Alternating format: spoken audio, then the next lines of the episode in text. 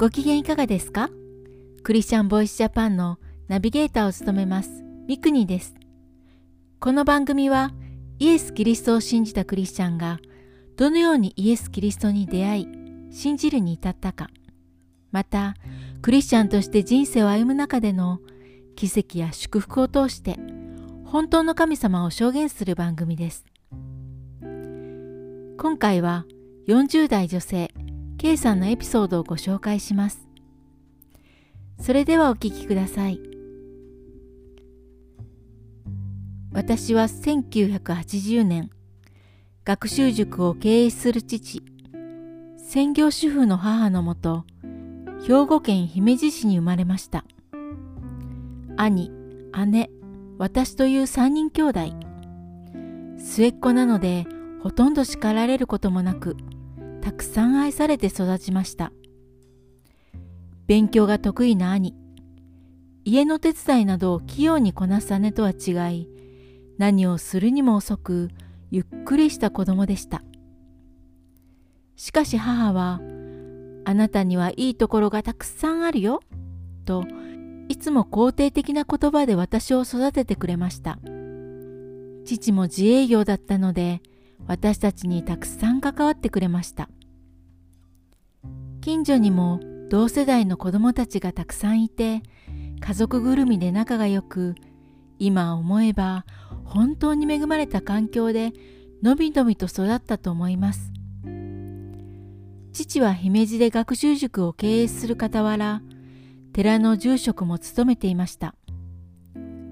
島根県の山奥の禅宗の寺の住職だった祖父の後を継いで住職をしていました。といっても過疎の村なので専業にするほどの檀家の数はなく塾の仕事をしながら継続できるものでした。祖父は亡くなっていたので祖母が寺に常駐し葬式や法事があると父は4時間かけて島根に帰り住職の働きをするということを20年近く続けていました私たち家族は8月になると2週間島根に帰り寺の掃除をしたり檀家の人を迎えたりして盆に備える毎年そのような夏を過ごしていました兄は寺の跡継ぎとして寺の行事に参加していました。しかし姉と私は父が住職だから家が寺だからと言って仏教のことや寺のことを特別に教えられた経験はほぼありません。しかし寺の行事や一つ一つの儀式は当たり前のように教えられ何の疑問もなく見てきました。それは信仰や信じるという感覚ではなく挨拶をすることお箸で食事をすることのような礼儀や習慣に近い感覚だったように思います家族学生生活友達何の障害もなく楽しく毎日を送っていましたしかし23歳の時大きな挫折が訪れました。父が亡くなったのです。突然の死でした。それまで周りの人の助けや自分の努力で大抵のことは乗り越えられると思っていました。しかし父を突然失った悲しみ、家族の苦しみ、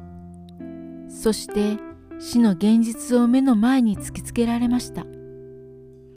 自分でどうにもできないことがあるんだ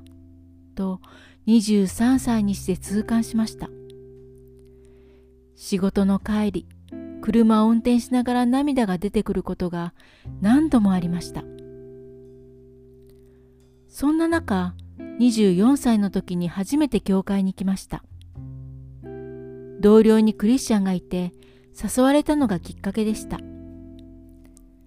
初めて行った教会は明るく、賛美のイメージも自分が思っていたものと全く違い衝撃を受けました。メッセージの時、神とイエス・キリストは同じなのか、神はいるのか、と思いながら聞いていたのを覚えています。そこからは誘われた時に時々教会に行くようになりました。礼拝の賛美が心地よく、クリスチャンの交わりが楽しく、ずっとその場にいたいと思いました。教会に行くたびに思ったことは、神がいるかどうかはわからないが、あの人たちは神がいることを本気で信じているということでした。神がいるかどうか本気で考えたことがなかったので、それは衝撃でした。また、本気で信じている人がこの日本にいることに驚きました。そしてある時に気づきました。クリスチャンが神と自分という一対一の縦の関係の中で生きていること。私は人と自分という横の関係で生きていること。自分が人の言葉や周りの考えに合わせて生きる生き方をしていることに気づきました。ある日の礼拝でメッセンジャーがあなたには天のお父さんがいますと語りました。その時神様の大きな手の中にいるような感覚になりました。自分や自分の抱えている問題は実は小さいのではないかと気づかされました。それから2週間ずっと神がいるかどうか考えていました。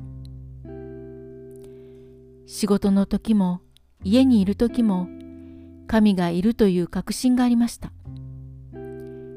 今思えば神様が私にずっと語ってくださっていたのだと思います。2週間後、再び礼拝に来ました。聖書のこと、福音のことをほとんど知らないままでしたが、神がいるとしたら、聖書の神、そしてイエス・キリストだと確信し、信仰告白しました。信仰告白してから聖書の学びをし、自分が罪人であることと、イエス・キリストが私の罪のために十字架にかかり死んでくださったこと、葬られ3日目によみがえられたことを聞きました。改めて私の信じた神は遠くて怖い神ではなく、命を与えるほどに私を愛してくれていることが分かりました。自分ではどうすることもできない死を解決してくださる方がいる。死に打ち勝った方が今も私と共にいてくださる。私を天国へ導いてくださるイエス・キリストに感謝します。